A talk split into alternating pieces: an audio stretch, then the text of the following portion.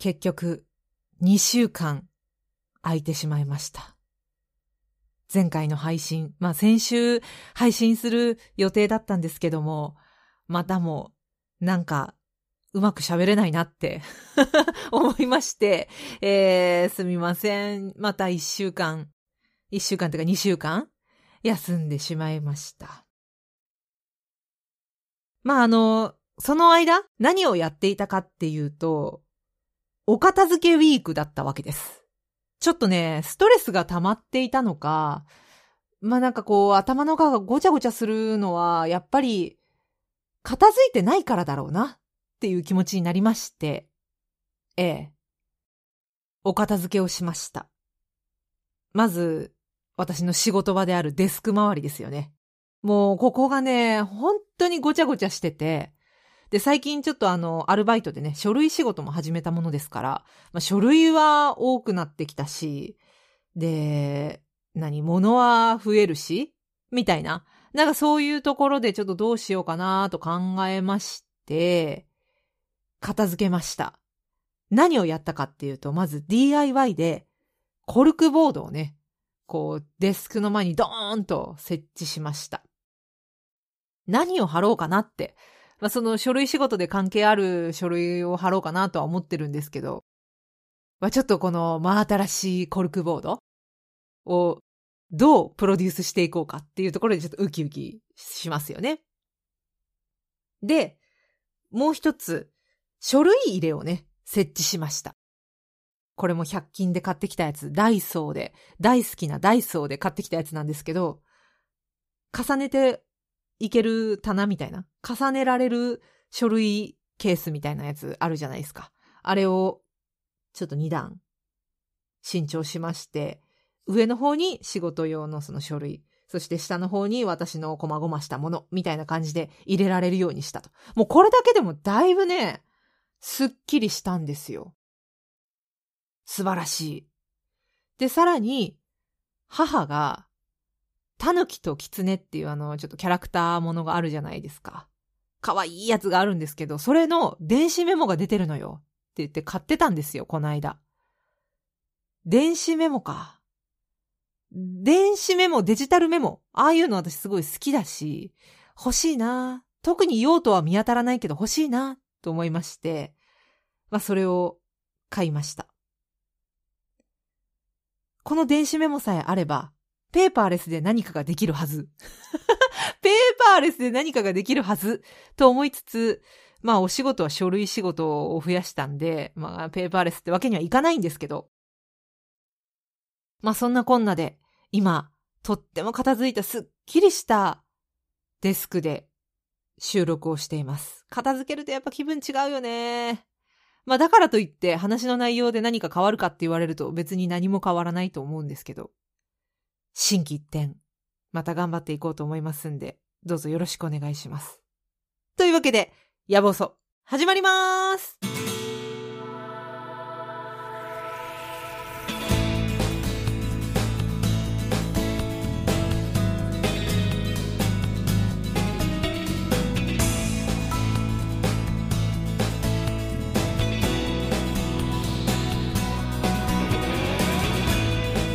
夜分遅くに失礼します。中満幸子です。10月15日金曜日いかがお過ごしでしょうか？さああなたの2週間はいかがだったでしょうか？どんな2週間でしたか？私はそのデスク周りの片付けから始まりまあ部屋中ちょっと断捨離しようかなって思いながらまあなんでしょうね。あそこを片付け次はあそこを片付けみたいな計画だけ立てて今のところまだ手がついていない感じですかね。ただやっぱ、そのデスク周り片付いたことによって部屋の景観がね、少しマシになりましたんで なんかそこの状態を保っていきたいなっていう感じですね。で、先週の配信、先週配信できてたらやっぱキングオブコントの話がね、したかったんですけども、もうだいぶ前の、だいぶ昔の話になっちゃったし、で、先週の配信だったらばあの地震の話とかもありましたけども、まあ、1週間特に今のところ余震とかないですよね。うちは揺れてない感じなんですけども、関東圏の皆さんは無事にお過ごしでしょうかやっぱああいうね、地震とかもあると、特に防災グッズとか、その、準備、備えっていうのはできているかっていうのを確認しないとなっていう気持ちになりますよね。まあそういうのもあって片付けなきゃなって思ったんですけど。で、やっぱ、あのー、非常食とかね、あの辺も備えておかないといけないなって。コロナだってね、ワクチン打ったし、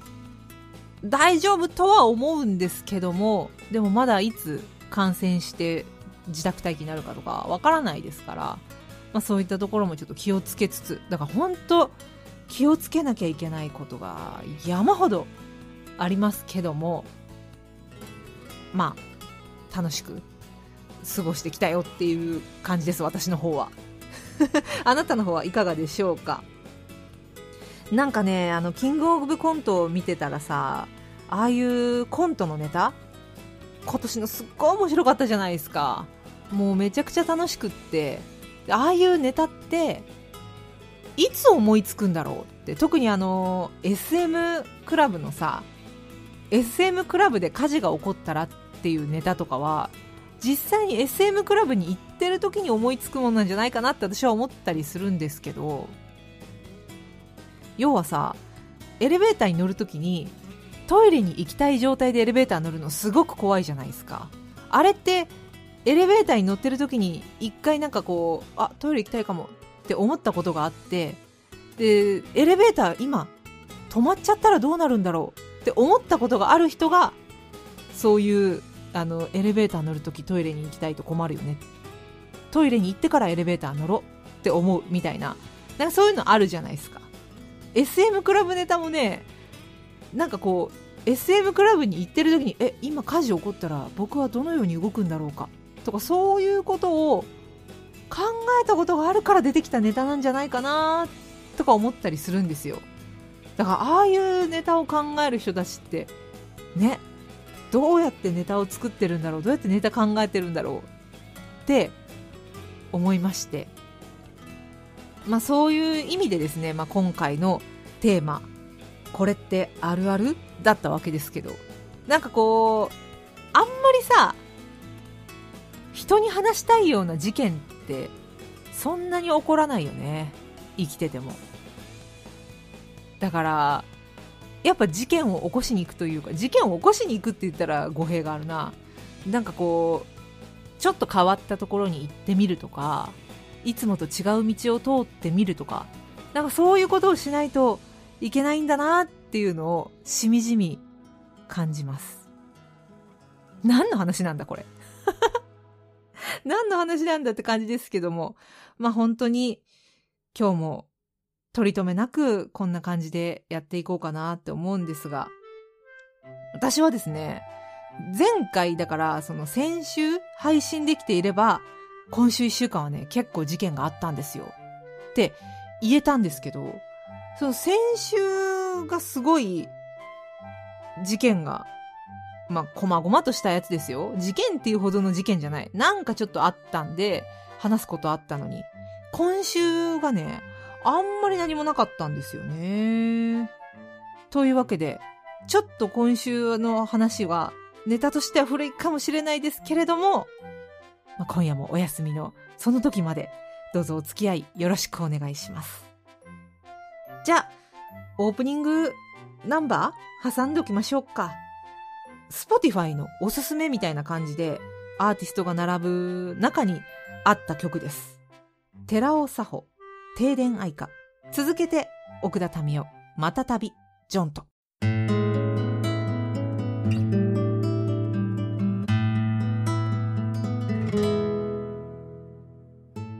いや、いいですね。また旅、ジョンと。もう、これは、本当久しぶりに聞いて、やっぱいいなって思って、えー、最近また聴き始めているアルバムからって感じなんですけど、1998年にリリースされている、えー、アルバムなんですが、このね、またたびジョントっていう曲は、ローハイドのモノマネがしたくて、この曲を作ったらしいと。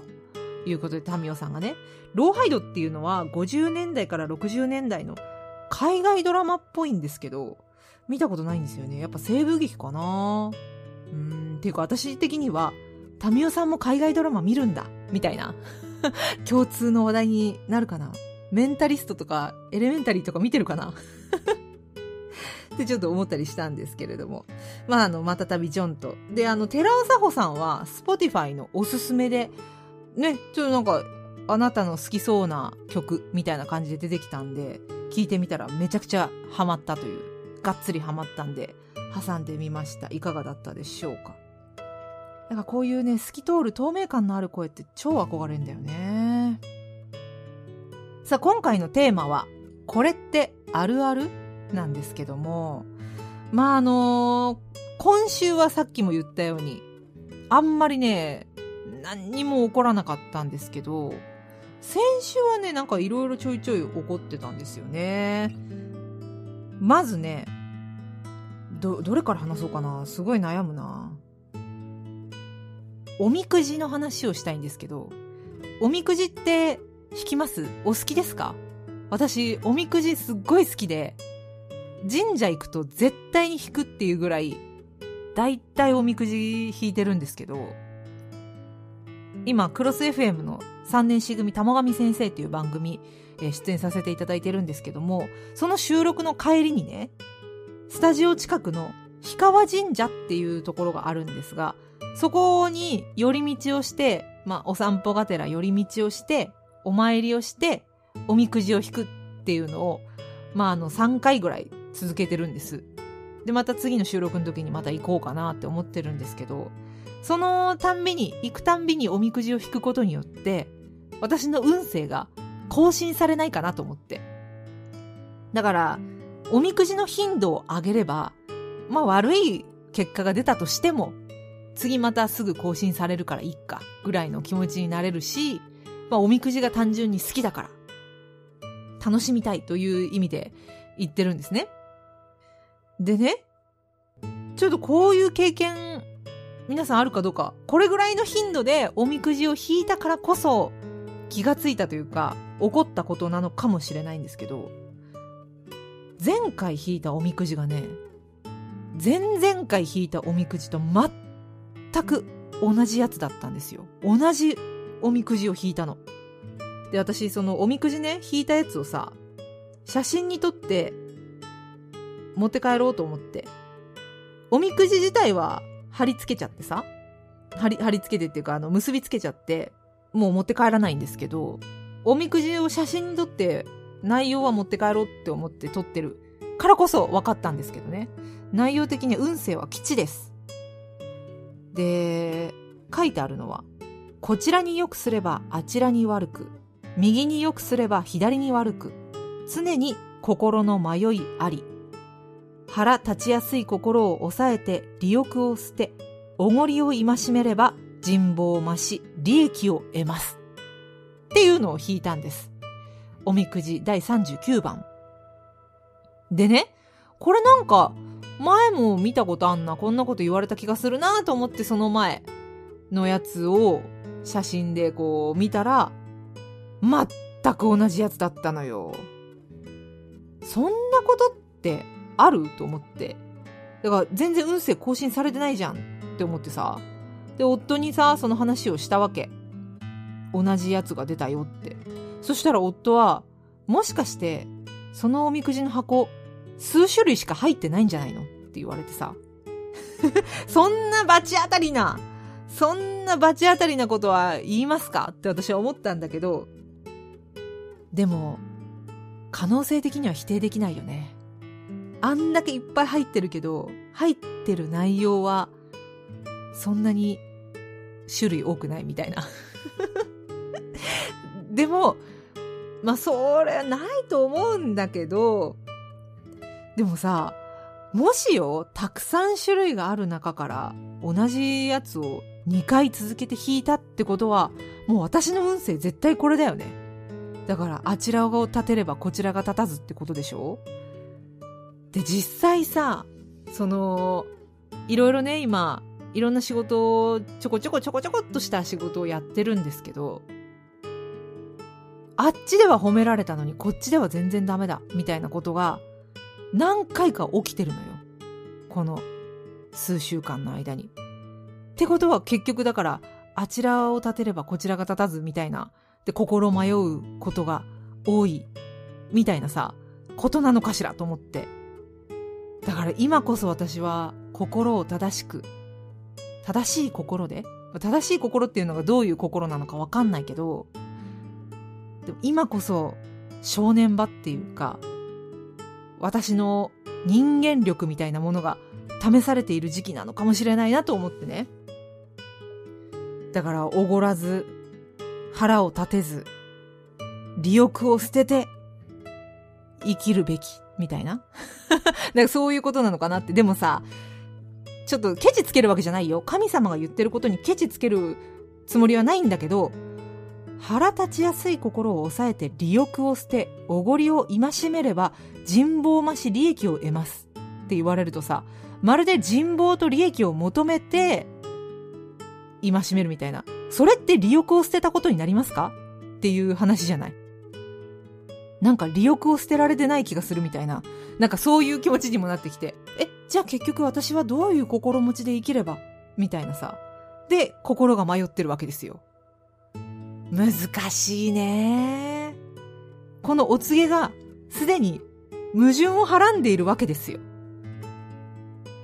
だからどうしたもんかなってで、こういう時に限ってね、ちょっと次の収録まで時間が空くので、運気が更新されないのよね。まあ、次のおみくじで、また同じのを引かないことを祈りつつ、また行こうかなって思ってます。そもそもさ、おみくじってどれぐらいの頻度で引いたらいいんだろうね。そこもちょっと難しくない？年に一回しか引かないみたいな人もいるかもしれないし、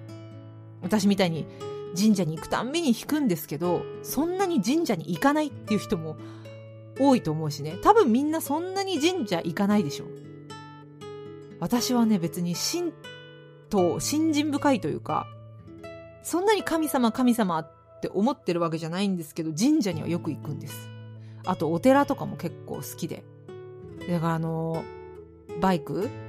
ちっちゃいミニバイクに乗ってた時も、ミニバイクに乗って神社によく巡ってたし、なんか東京来てからも、割とちょこちょこ神社行ってるかなーって感じなんですよね。まあ、東京来てから神社行くのは、大体仕事が欲しくて あの、神様にお願いしに行ってるんですけど、まあ、そういう、あ、でもなんかあれだな仕事が欲しいんですって言って神様にお願い行くのも利欲が捨てられてないなもう利欲まみれですよ。利欲を捨てて、もう神社にはあまり行かないようにする神様へのお願いも、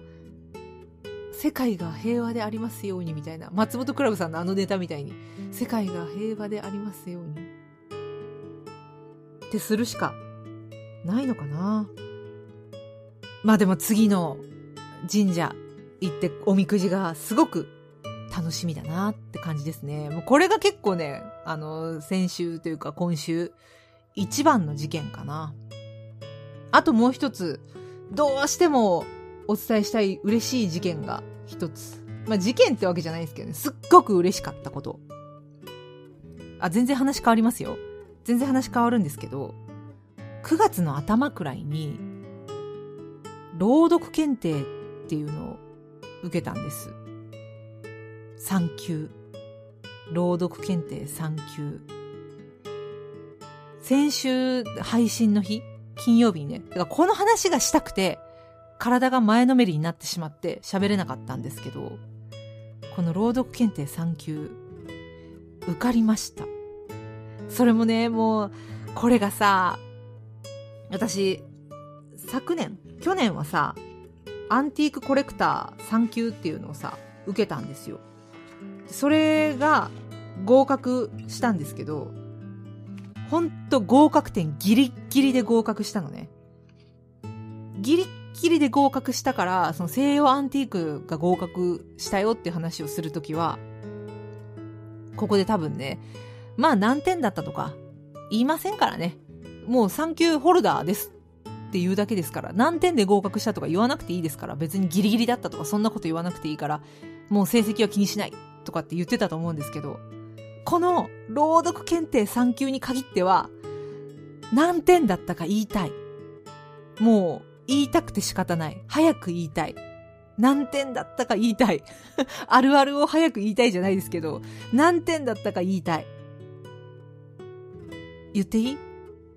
ちょっと自慢になっちゃうからさ。自慢になっちゃうからあんまり、その謙虚なね、おごりを捨てないといけない私が、あのー、あんまり自慢になるようなこと言っちゃいけないんですけど、ちょっとこれだけは言わして。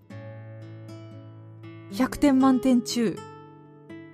99点だったんです。すごくない？資格試験で私99点とか取ったことなくて、もう大体いつも合格ラインギリギリ。まあ、漢字検定は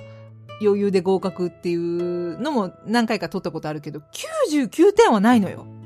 満点、マイナス1ってことはないのよ、今まで。一度も。でね、この朗読検定っていうのは、筆記試験と実技試験って2つに分かれていて、筆記は紙にね、ペーパーテストです。いわゆる朗読とは何かとか、次の文章で微濁音にするのはどこですかとか、なんかそういうことを筆記で解いていくんですけど、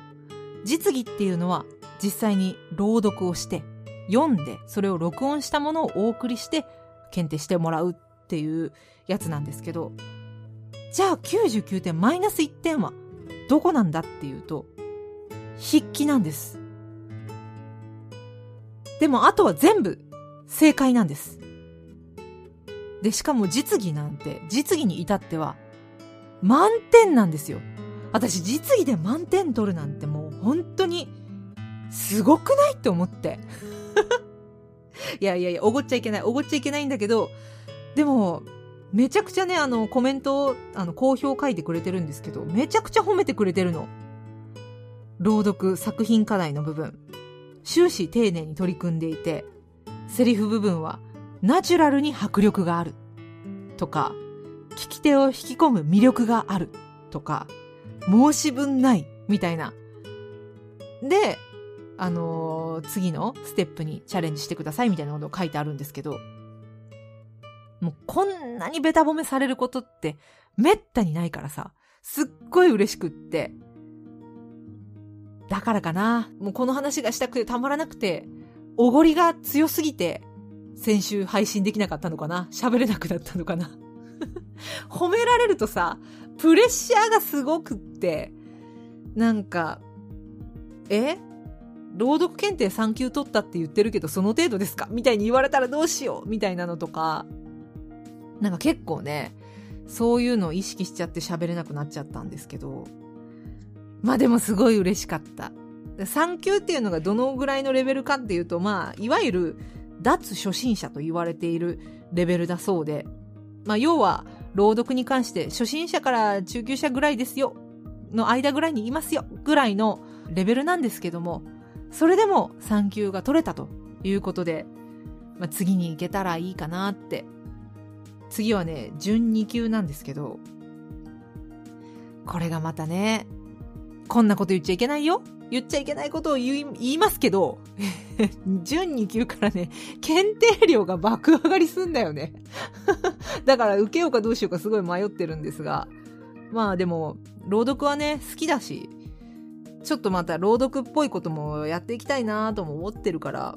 勉強がてら取ろうかなとも思うんですけどね。手始めに希望としてはよ、YouTube あたりで、なんか青空文庫の本とかの朗読をちょっとアップしたりしようかなってちょっと薄ぼんやりと今考えたりはしてるんですけど、もししたらさ、聞いてくれる？聞いていただけます？なんかあの、ぜひ、ヤブオソリスナーの皆さんには私の朗読も聞いてもらいたいなって。なんか YouTube のさ、怖いところってあれ、チャンネル登録数とかさ、再生数が出ちゃうじゃん。すごい恥ずかしいんだよね。私絶対少ないからさ、再生数。だからそれがね、なんかすごい恥ずかしいから嫌だなって思うんですけど、まあ、もし聞いていただけるのであれば、ちょっと、朗読も、頑張ろうかな、来年あたり。のんびりしてますけど、まあ、ね、あの、時間ちょいちょい見つけながらやれたらなって思います。もしあの、青空文庫でこれ読んでみて、読んでほしいみたいなのがあったら、あの、リクエストとかいただけたら、今考えてるのは、江戸川乱歩あたりをちょっとやろうかなって思ったりするんです。なんでかっていうと結構おどろおどろしい作品が多いと思うので、あんまりテンション高く読まなくていいっていう。だからあんまり疲れないんじゃないかなっていう、あれです。なんですけど、まあ江戸川乱歩の短編あたりをやろうかなとは思ってるんですけど、おぼろげながら。もしリクエストがあれば、えー、朗読検定3級ホルダーの私に読ませていただける方の話があれば、ぜひリクエストいただけたらと思います。というわけで、まあ私のこれってあるある、全然あるあるの話じゃないな。すっごい自慢話しちゃいましたけど、まあこの後はメッセージの紹介もしていこうかと思いますんで、私の話は以上って感じです。では曲挟んでいきましょう。綾瀬、夜撫でる目の夜分遅くに失礼します。えー、ここからはちょっとメッセージのご紹介していこうかなって思うんですけども、なんかやっぱあるあるって言われると難しいかな。ちょっとね。メッセージもね、あるあるのメッセージがね、いつかな？しか来てない感じなんですけども、あの、何気なメッセージもいただいてるんで、そちらの方もね、ご紹介しようかと思いますが、まずはこれってあるあるから、豚骨ラーメンいちごさんありがとうございます。これってあるある？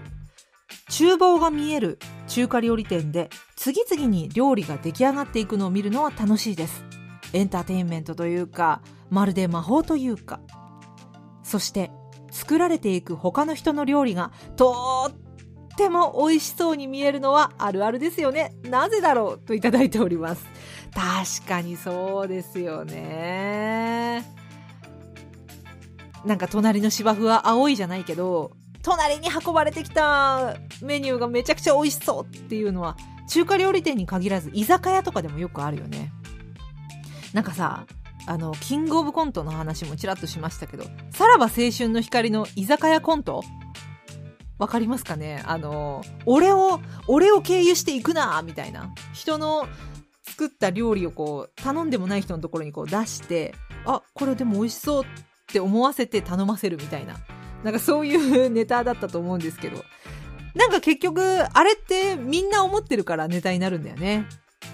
厨房が見えるっていうのがね、またちょっと憎い演出というか、私はさ、アルバイトで厨房に入ったことがあるんです。で、その厨房は作っているところが見えるっていうのが売りのバイキングレストランだったんですけど、で、ただ、その料理経験とかね、全然ない学生アルバイトですから、厨房に入ったところで、その人に見せられるような料理の腕前はないですし、っていうことで、あの、寿司を握ってたんです。お寿司握るのも結構大変なんですけど、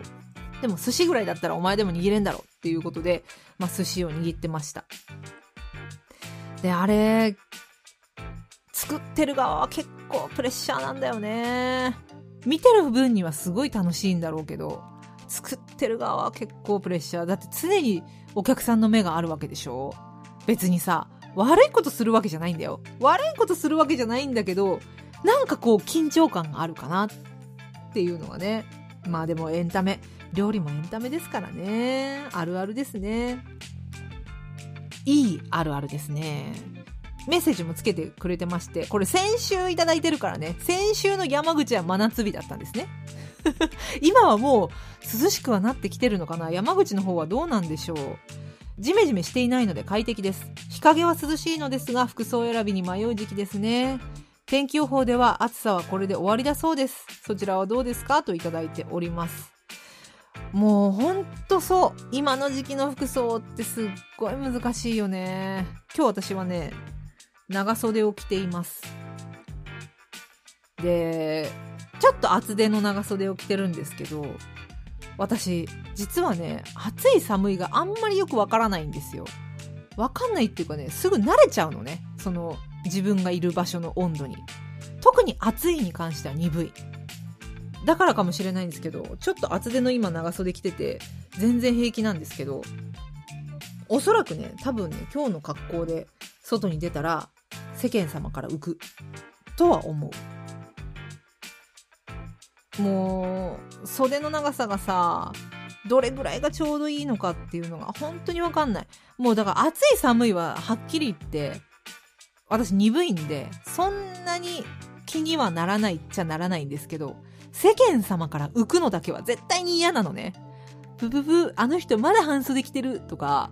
いやいや、早いだろう、気が早いだろう、まだ半袖でいいだろうって陰でこそって言われてるんじゃないかっていうのをずっと気にしてるのよ。これもあるあるっちゃあるあるじゃない？気にならない？なんか。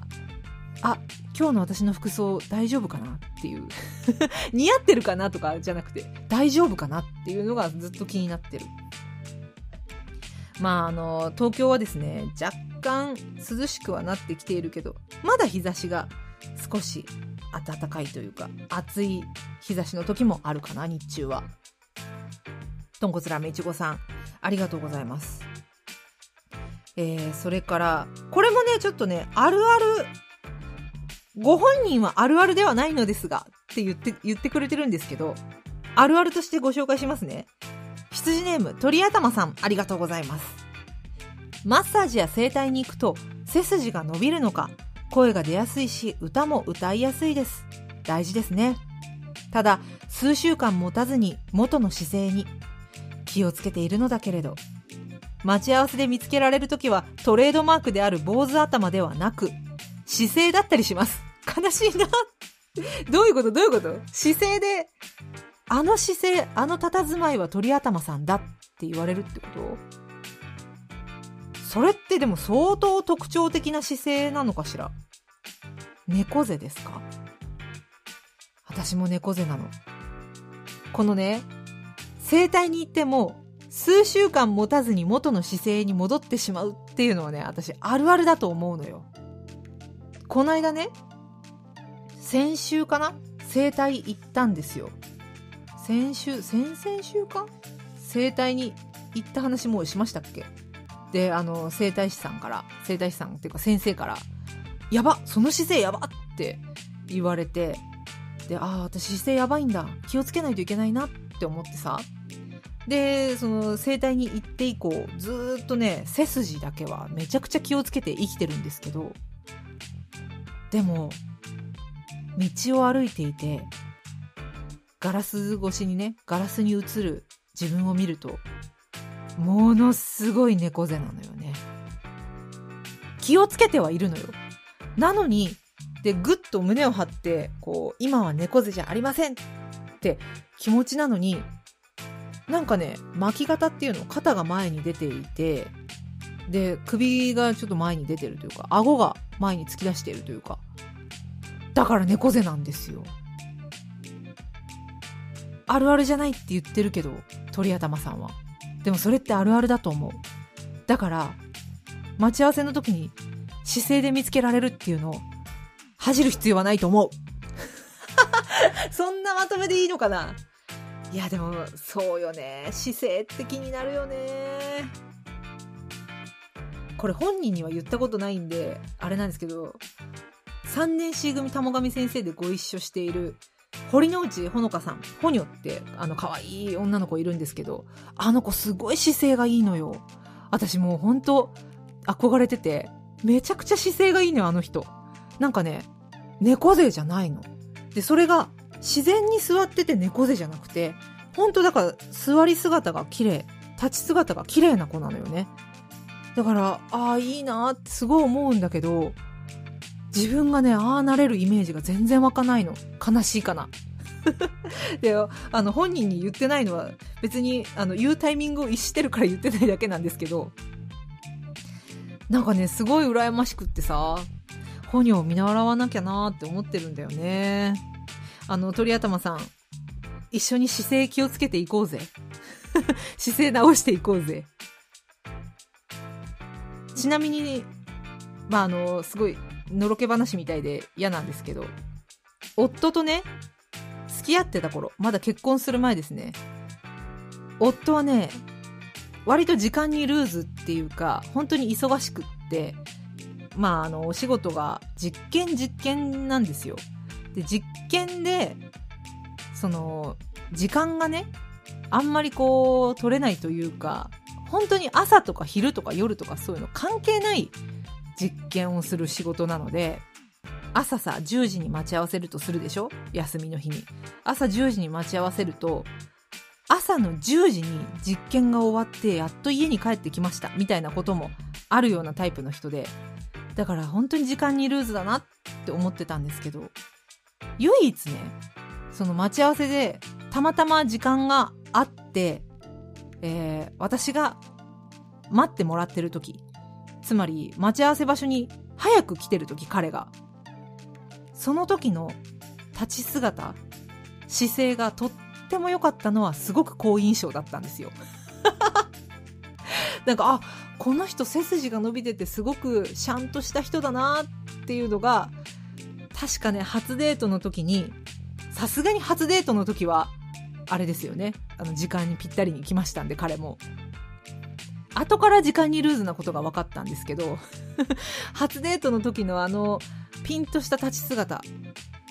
ちゃんと背筋を伸ばして立って待っている姿だけはね今でも目に焼き付いてますね。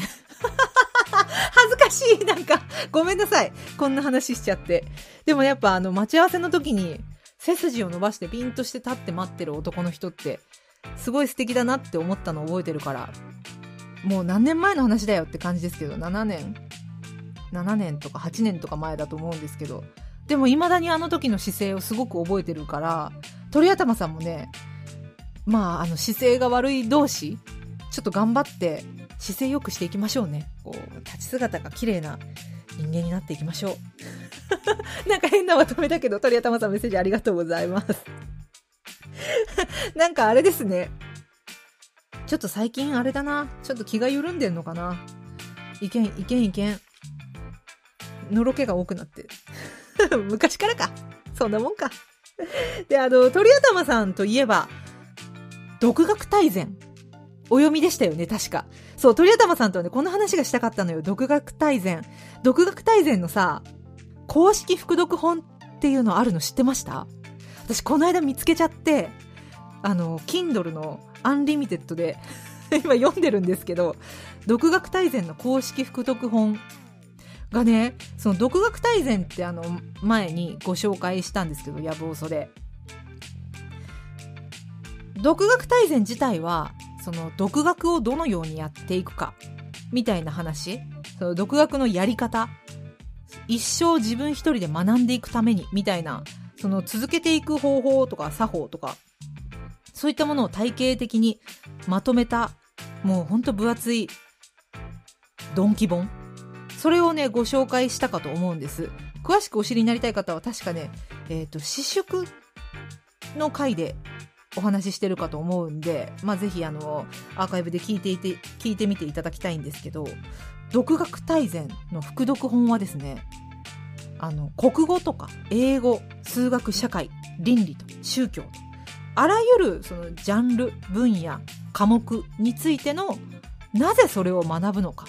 どのようにして学ぶべきか。で結構ね具体的なこの本を読むといいよ。国語を勉強するんだったらこの本おすすめですよ。数学だったらこの本おすすめですよ。みたいなのとかを独学大全を書いている読書猿さんが書いてくれてる副読本なんです。だから合わせて読むと非常に勉強になるっていうかこうやって勉強すればいいんだ。っていうのがより具体的になるかなって。で、私は今ね、国語の勉強の仕方で言ってくれてる、書いてくれている、新聞の社説を縮約するっていうのをね、ちょっとやってます。新聞の社説を、その社説の中に使われている言葉を使って短くしてまとめるっていうのをやってます。で、これを続けると国語力がつくらしい。であらゆるものあらゆる仕事に関しては国語力が必要ですしまあ私こういう仕事してるんでやっぱり日本語力言葉の力っていうものをつけた方がいいかなと思って、まあ、やっていこうということで取り入れてます。で英語に関してもなんて書いてあったっけ、まあ、英語に関しては今ちょっと手をつけ始めているところなんですけど英語があってそれを日本語に訳すでしょう。で、それをもう一回英語に訳すっていう、なんかその一連の作業をやっていくといいよみたいな。そうすることによってその形を覚えたりとか単語を覚えたりとかするよみたいなことが確か書いてあったと思うんですけど、まあそういうやり方で英語を勉強するといいよって書いてあったからそれもちょっとやろうかなって思ってるんですよね。もしかしたらね、独学大全にいきなり行くより公式副読本から入るっていうのもありかもしれない。もうほんとすっごく具体的で、この本読むといいですよっていう、その読んだらいい本までおすすめしてくれてるんで、かなりおすすめです。じゃあ曲いこっかな。えーと次は、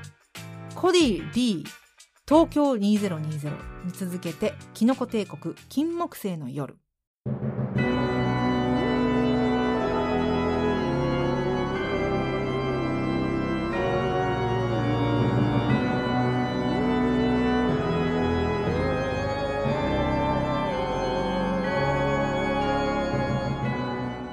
懺悔の時間だよ。ミッドナイトシャウト。このコーナーはあなたの聞かれたくないけど言いたい思いを懺悔したり吐き出したりする時間です。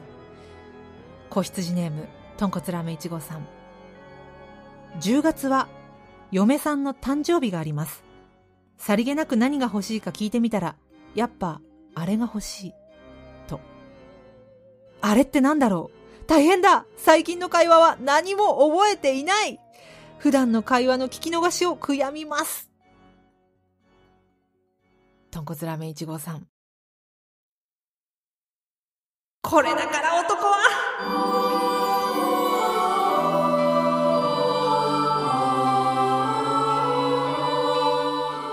いや、これだから男はでまとめちゃダメよね。それはもうダメよ。男はでまとめちゃダメなんだけど、うちの夫もそういう感じ。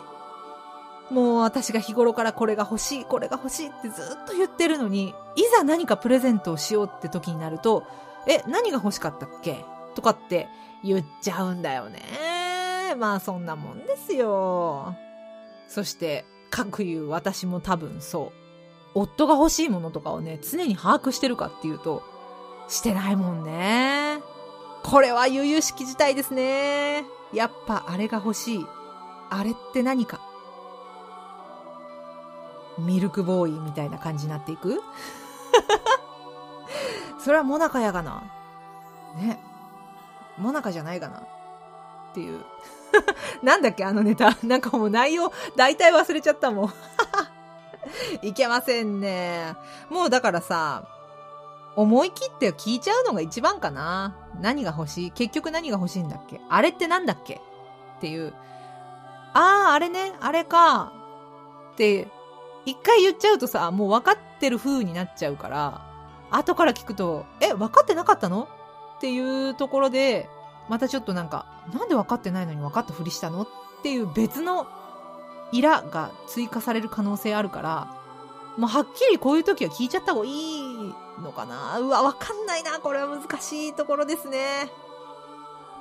人間の機微って本当に難しい。でもどうだろう私だったらどうかなあれって何？って言われたら、うーん、怒るかないや、怒りはしないな。怒りはしないけど、ほら、あれはあれだよ。って、あれはあれだよ。ほら、前言ってたじゃん、あれ。ほら、あれだよ。ってなりそうな気するなでさ、あの、豚骨ラーメン1号さんの奥様が、どんな方かっていうのはちょっとわからないですけども、そこでね、なんかこう、夫の愛の量、愛情の量を測るのは、あまりにも幼いかなって思いつつ、やっぱ測っちゃう部分あるんだよね。結局、結局、へえ、私には興味ないからでしょ、みたいな気持ちになっちゃう時があるんだよなこれが、だから機嫌による。もう本当に機嫌によるな。すごい悩むな。あれ、もうこのメッセージいただいてから1週間以上経ってるんで、もしかしたらもう解決してるかもね。結局、あれの中身、何だったの？すごい気になるな。何だったんだろう？ただまあ、豚骨ラーメン1号さんはね、何度もあの、奥様へのプレゼント、家族サービスのメッセージとかもいっぱいいただいてて、毎回あの、素敵なものを、ケーキとかさ、素敵なものをプレゼントしてると思うんで、多分大丈夫だと思うけどね。何をやったところで。もう、そこの絆信頼関係っていうのはもうメッセージからひしひしと伝わってきてるから、自信持っていいと思うよ。大丈夫だと思う。懺悔メッセージ、ありがとうございます。さあ、懺悔の時間だよ。ミッドナイトシャウトのコーナーでは、あなたの懺悔、愚痴、不満など、あまり聞かれたくない、でも言いたい心の叫びお待ちしています。一週間の間にやってしまった失敗、流しましょう。こんな嫌なことがあったんだ、流しましょう。逆に、あんまり人には言えないんだけど、こんなことがあったんだっていう自慢話でも何でも OK です。やっぱりほら、おごりが出るとさ、ね、普段の生活の中でおごりが出ると、人望とか、利益がね、損なわれてしまいますので これは私の運命だってね、運勢だっつうのってね、私のくじの結果でもありますけども、おごりを出さないためにも、まあでも、野望だったらね、多少おごったって大丈夫ですから。自慢まだしもぜひしてください。聞いてほしいけど人には言えない思いの丈を私に代読をさせてください。メールは yabun.osoku.gmail.com やぶん遅く .gmail.com までお待ちしています。続けて、えっ、ー、と、メッセージご紹介していこうかな。えー、っと、羊ネーム、やじろべえさん、ありがとうございます。あるある話思いつかないので、私の会社の話をします。ありがとうございます。毎朝、私が一番で出社するので、事務所の鍵を開けてます。事務所に入る入り口が4箇所あるのですが、今年に入って鍵のかかっていないことが時々ありました。たまに指摘するのですが、しばらくするとまたという感じ。セキュリティが入っているので何かあれば大丈夫とは思うのですが、ドアが風で開いたりするとセキュリティ会社が来るのではないかと思っています。たまに朝来るとエアコンがかかったままの時もあり、我が社大丈夫か？と頭を悩ましている今日この頃です。はあ、でもこれもね、あるあるっちゃあるあるだよね。エアコンはとにかくあるあるですよね。ただ鍵はちょっと心配だね。怖いですよね。もう、あれだったらさ、オートロックにしちゃうとか、もう閉まったらガチャって閉まるみたいな、ドアが閉まったらガチャッと閉まるみたいな感じにした方がいいかもしれないですよね。ちょっとここはお金がかかっても。私、ちょっとさ、脅迫的というか、気にしすぎ脅迫観念的なところがあるんですけど、鍵が閉まってるかどうかを確認するために何度も戻ってきちゃうのよ。家に。ちょっと歩いて出た先から、あれ、鍵閉めたっけって思ったら戻っちゃう。もうひどい時なんか車の運転中に、もう目的地まで向かってますっていう車の運転中に、鍵をかけたかどうかが心配で、戻ることありますもんね。で、自分一人でそれをやってる分には全然いいんだけど、夫と出かけたとかね、そういう時に限って、はっ、私鍵かけたっけって気になったら、もういても立ってもいられなくって、夫にもうごめんねって言いながら家戻ったりとか、時々夫を走らせたりとか、夫にちょっと見てきてよとかっていうこともあるし、なんか、鍵かかってるかどうかっていう脅迫観念すごいんだよね。で、ちょっと気になったんだけどさ、風が吹いてドアが開くことってあるの？風で開いちゃうドアなの？だとしたらやっぱ鍵はしっかりした方がいいかもしんないなセキュリティが入ってるとはいえね。うん。で、ヤジロベさんってすごいなって思ったのがさ、毎朝一番に出社してんだ。すごいね。そこもすごいなって思いました。私は割とね、出社とかはね、ギリギリなタイプだったんでね、ギリギリっていうか、そう、ギリギリまで寝ていたいっていうタイプだったからね。えー、メッセージありがとうございます。じゃ続きまして、えっ、ー、と、羊ネームニコさん、ありがとうございます。これもあるある話ではないですけどっていう感じなんですかね。レディオ DTM の方で、レーベルで聴こうなる新企画が配信されていますが、当然アニメ専門レーベルがあります。私の人生を最も狂わせたアニメレーベル、スターチャイルドです。少し長くなりますが語らせてください。設立は1981年キングレコード社員らによって設立。1985年部門解消の危機に陥ったが、大月俊道らで初プロデュースしたドラマ CD、ドリームハンターレムなどの大ヒットによって V 字回復を達成。スターチャイルドレーベルは再建された。この大月さんが林原めぐみさんをプロデュースします。1990年代からはスレイヤーズ、新世紀エヴァンゲリオンなど数多くの人気アニメの制作に参加し、タイアップの形式を中心に人気声優やアーティストの曲を多数輩出。2000年代に入ると魔法先生ネギマの関連 CD などを含めてオリコンランキングに初登場ベスト10入りするなどさらに人気に拍車がかかります。2010年代に入るとスネオヘアや桃色クローバー Z といった一般アーティストが加入し、アニメ専門色がより薄れ始め、キングスーパーライブ2015を最後にキングレコードに事業統合し、34年半続いたスターチャイルドの歴史に幕を閉じましたというふうにいただいています。へえ。あちょっとあの説明しますと、レディオ DTM って私がね、あのスタッフでお世話になっている老舗のポッドキャスト番組がありまして、音楽系のえー、専門番組なんですけども、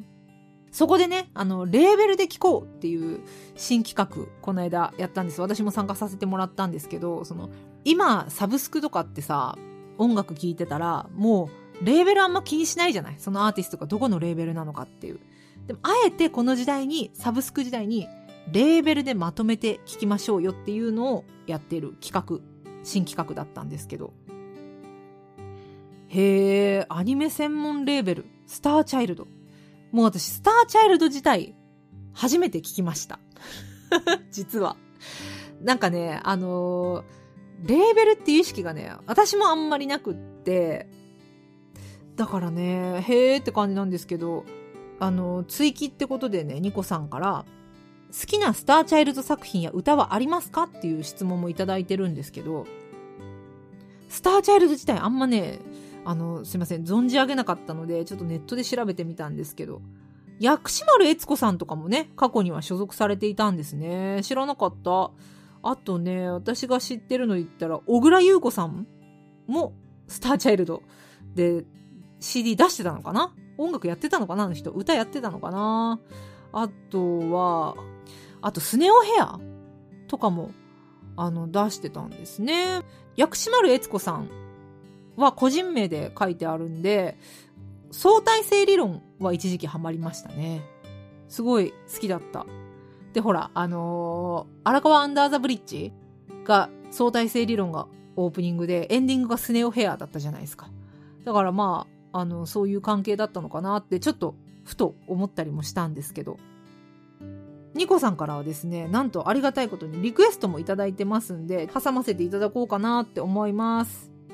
ニコさんのリクエストで、林原めぐみ虹色のスニーカーに続けて、中野よしえ、オリオン座。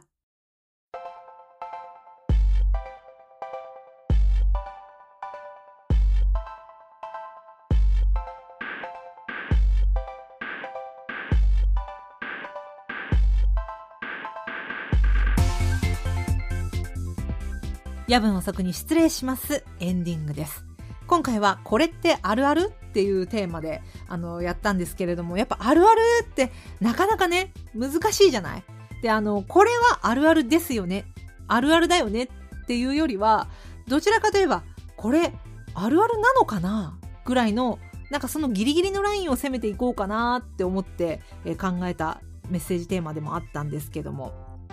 これは本当に、あの、東京だけなのかもしれないんですけど、てか私の周りだけかもしれないんですけど、福岡とかね、山口にいた頃は、あんまり見なかったんですが、東京に来てから、やたらとお店の軒先みたいなところにさ、ガーデンチェアみたいなの出して、その上に大きめのぬいぐるみをディスプレイしているお店が結構多いんですけど、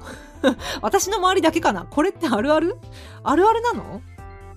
なんか、すごいパンダをディスプレイしているところもあれば、あとこの間なんか猫だったかななんかをディスプレイしてるところもあって、あんまり福岡、山口では見なかったな。一回佐賀で見たことがあったような気がしたけど、でも東京来たらその、そういうディスプレイの遭遇率、すごいんだよね。まあ、あるあるなのかなってちょっと思ったり。あとね、もう一つね、東京でね、どうなのかなって思うあるあるなんですけど、駐車場ね、24時間100円みたいな、24H100 円みたいなことを看板で書いている、歌っている駐車場の料金設定が30分200円とか40分200円とかなのは一体どういうことなんだっていう、どこら辺が100円なんだって思いますよね。山口とかさ、福岡とか駐車場代そんなにじゃない？まあ高いところもあるけど、だから本当に100円で止められるところもあるからさ、私はその東京に来て24時間100円を歌っている駐車場の料金設定が本当に許せないんだけど、なんでなんでしょうね。30分200円って書くんだったら15分100円にしなさいよと。それだったらまあ24時間100円、24時間営業しているよ ?100 円だよって歌っても、んまあギリ逃げられると思うんだけど、24時間100円って看板に書いておいて料金設定が30分200円。うーん、おかしいよね。どう考えてもおかしいと思うんだけどなまあそういうちょっとクレーム的なあるあるもあるかな。じゃあ、次回ですけども。もう次回こそはね、ちゃんとオンタイムというか、ちゃんと金曜日配信でいければなって思います。10月の22日金曜日配信予定です。テーマは18日月曜日の夜公式ツイッターで発表します。もちろんテーマとは関係ないメッセージもじゃんじゃん送ってください。メールは yabun.osoku.gmail.com やぶん遅く .gmail.com です。ツイッターは、アットマーク、yabuoso、アットマーク、やぶおそ、つぶやいておりますので、メッセージテーマとかね。あとさ、冒頭でさ、タヌキとキツネのデジタルメモ買ったって言ったじゃ言ってたじゃない何書くか全然決まってなかったんだけど、ちょっと思いついちゃったわ。これになんかちょっとプレイリストじゃないけど、曲を書いて、写真撮って、一緒にアップしようかなって思ったりもするんで、よかったらあの、曲どんな曲が流れてるの、流れたのか、その辺もちょっとあの、見ていただけたらなと思いますんで、Twitter の方もぜひフォローよろしくお願いします。目標は年内に100いくことなんですけど、この調子でいったらいけそうなんじゃない？年内でね、フォロワーさん100いかなかったらツイッターやめるっていう話してるんですよ。ポッドキャスト、夜分遅くに失礼しますのツイッターを消すって言ってたんですけど、今、なんと93フォロワーまで行きました。ありがとうございます。えー、フォローしていただいてる皆さんありがとうございます。このまま100までいけば、来年も続けていこうかなと思っておりますんで、もしよかったらフォローよろしくお願いします。ハッシュタグ、やぶおそもまだ生きてますんで、ハッシュタグ、やぶおそでつぶやいていただければ、メッセージとしてご紹介もさせていただきますんで、どうぞよろしくお願いします。エンディングにお届けするのは、普段着コーポレーション、愛はみなそこです。Spotify、Apple Music などでフルで聴けますので、ぜひ、普段着コーポレーションで検索してみてください。それではそろそろお時間です。どうぞごゆっくり、おやすみなさい。